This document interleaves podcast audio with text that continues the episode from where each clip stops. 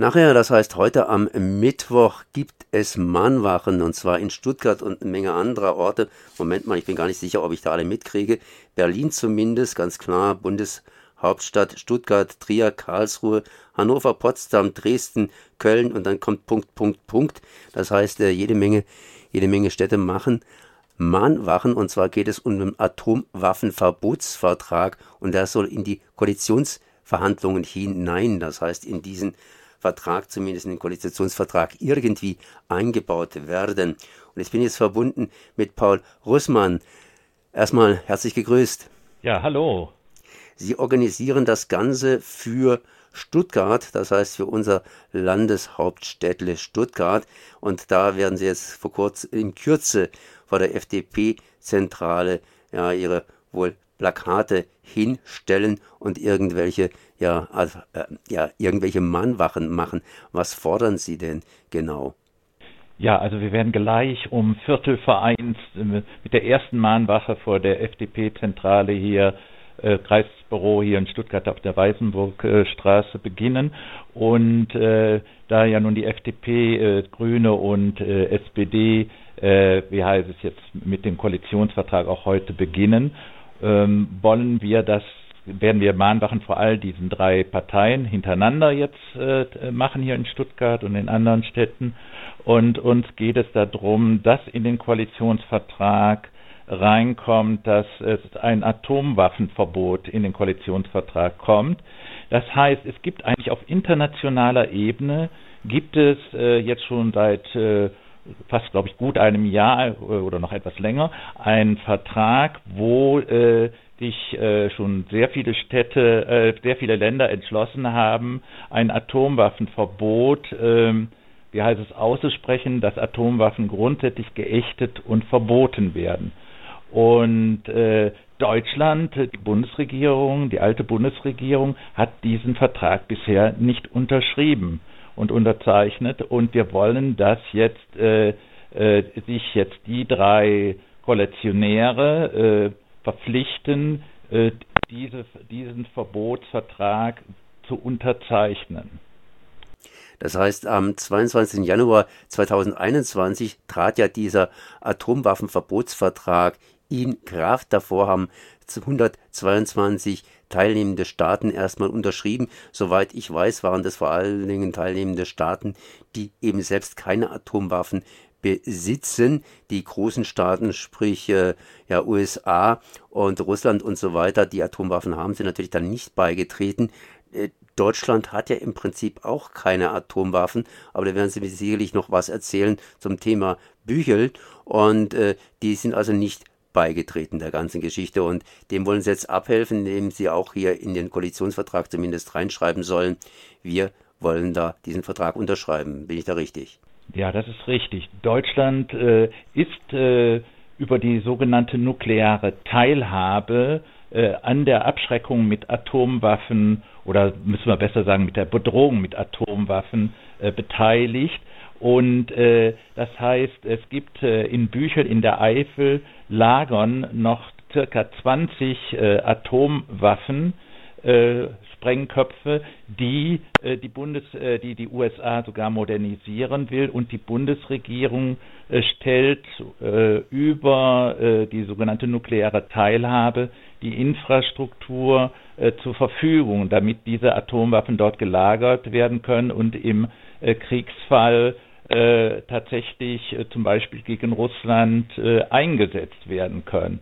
Und wir fordern schon seit vielen, äh, schon seit fast äh, Jahrzehnten, äh, dass der Abzug dieser Atomwaffen aus Büchel erfolgt und keine Modernisierung. Das ist die zweite Forderung, die wir da drin haben. Und Deutschland auch aus der nuklearen Teilhabe aussteigt.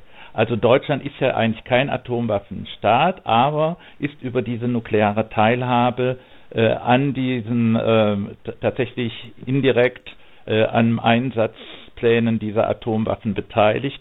Und äh, Deutschland könnte ein äh, klares Signal setzen, auch innerhalb der NATO, innerhalb auch oder insgesamt innerhalb der Weltgemeinschaft und gegenüber den Atomwaffenstaaten, wenn Deutschland diesen äh, Atomwaffenverbotsvertrag unterzeichnet. Und äh, es wäre ein äh, sehr, sehr gutes ähm, Signal, wenn Deutschland sich zumindest mal in einem ersten Schritt, den wir fordern, ähm, im März 2022 äh, als mindestens mal als Beobachterin an der Vertragsstaatenkonferenz des Atomwaffenverbotsvertrages äh, teilnimmt, der am 22. Äh, oder im März in äh, 2022 in Wien stattfinden wird. Das wäre zumindest mal ein Schritt. Sie selber gehören ja hier der Organisation ohne Waffen oder ohne Atomwaffen leben an. Äh, was ist das jetzt momentan für eine Organisation, die genauer zu diesem, zu diesen Mahnwachen aufgerufen hat? Ja, also die Organisation heißt sogar ohne Rüstung leben. Es ist eine ökumenische Aktion. Äh, das ist eine Friedensorganisation hier in Stuttgart, die es dort seit 1977 gibt. Und die wurde mal ursprünglich von evangelischen Pfarrern gegründet, äh, weil äh, der Ökumenische Rat der Kirchen, das ist die Vereinigung aller Kirchen weltweit, außer der katholischen Kirche, die alle fünf Jahre zusammenkommen, aufgrund der Erfahrungen des Zweiten Weltkrieges 1948 gesagt haben, Krieg soll nach Gottes Willen nicht mehr sein und dann 1975 auf einer Weltkirchenkonferenz in Nairobi gesagt haben, die Kirchen sollten ihre Bereitschaft betonen, ohne den Schutz von Waffen zu leben. Und äh, da ja Papier sehr geduldig ist, haben die, äh, diese Pfarrer gesagt, ach, wir machen da eine persönliche Selbstverpflichtungserklärung draus, die da heißt, ich bin bereit, ohne den Schutz militärischer Rüstung zu leben. Ich will in unserem Staat dafür eintreten, dass Frieden äh, ohne Waffen äh, politisch entwickelt wird. Und diese Erklärung haben über 30.000 Menschen unterschrieben. Das ist eine Organisation, die ohne äh, staatliche, gewerkschaftliche, kir äh, kirchliche und äh, wie heißt es, Mittel auskommt, sondern sich nur aus Spenden, Spenderinnen von 13.000 Menschen finanziert und äh, die sich seitdem für gegen Atomwaffen einsetzt, die sich gegen Rüstungsexporte einsetzt und dafür eintritt, dass äh, Frieden mit politischen Mitteln entwickelt wird. Zum Beispiel sind wir haben wir einen Friedensfachdienst mit institutionalisiert in Deutschland, wo Friedensfachkräfte äh, tatsächlich in Konfliktregionen gehen und dort äh, versuchen zwischen den Konfliktparteien zu vermitteln. Und äh, wir tun dies, glaube ich, ganz erfolgreich. Wir haben dazu beigetragen, dass zum Beispiel äh, äh, die äh, Daimler-Minen gestoppt worden sind, die Daimler mal, als sie ein großer Rüstungskonzern zeitweise waren, produziert haben. Wir äh, sind äh, Mitglied in der Aktion Aufschrei Stopp den Waffenhandel und gehen, sind auch immer auf die Aktionärsversammlungen von Hector und, von Daimler gegangen, jetzt in den letzten Jahren bei Heckler und Koch und haben dort gegen das, die äh, Exporte von äh, Kleinwaffen äh, protestiert und gehen auch äh, zu den Aktionärshauptversammlungen von Rheinmetall, das jetzt der größte deutsche Rüstungskonzern ist. Das heißt, sie sind praktisch der Zweig der evangelischen Kirche, der gegen Rüstung sich entsprechend hier positioniert. Ich meine, die Kirchen oder andersrum ausgedrückt, der Glaube, der war ja auch hier vertreten auf den Koppeln, glaube ich, der deutschen Soldaten im Ersten Weltkrieg. Da wollte man das allerdings. Das heißt, es gibt immer unterschiedliche Positionen. Aber was Sie gerade eben angesprochen haben, war ja dieser Weltbezug. Inwiefern äh, greift diese ganze Aktion auch weltweit um sich. Frankreich ist ja gerade dabei, hier wiederum auf zumindest zivile Atomkraft zu setzen. Und zivile Atomkraft heißt ja im Grunde genommen, dass man sich mit Atomkraft eben langsam auskennt und deshalb dann wohl auch die Bombe baut. Und wie ich weiß, wollen andere Staaten auch hier inzwischen, obwohl sie Sonne haben, nicht die Sonnenenergie, sondern die Atomkraft, wohl auch um Atombomben bauen zu können. Und das heißt ja nichts anderes, als dass eben weltweit zumindest hier die Atomgefahr eben sich ausweitet.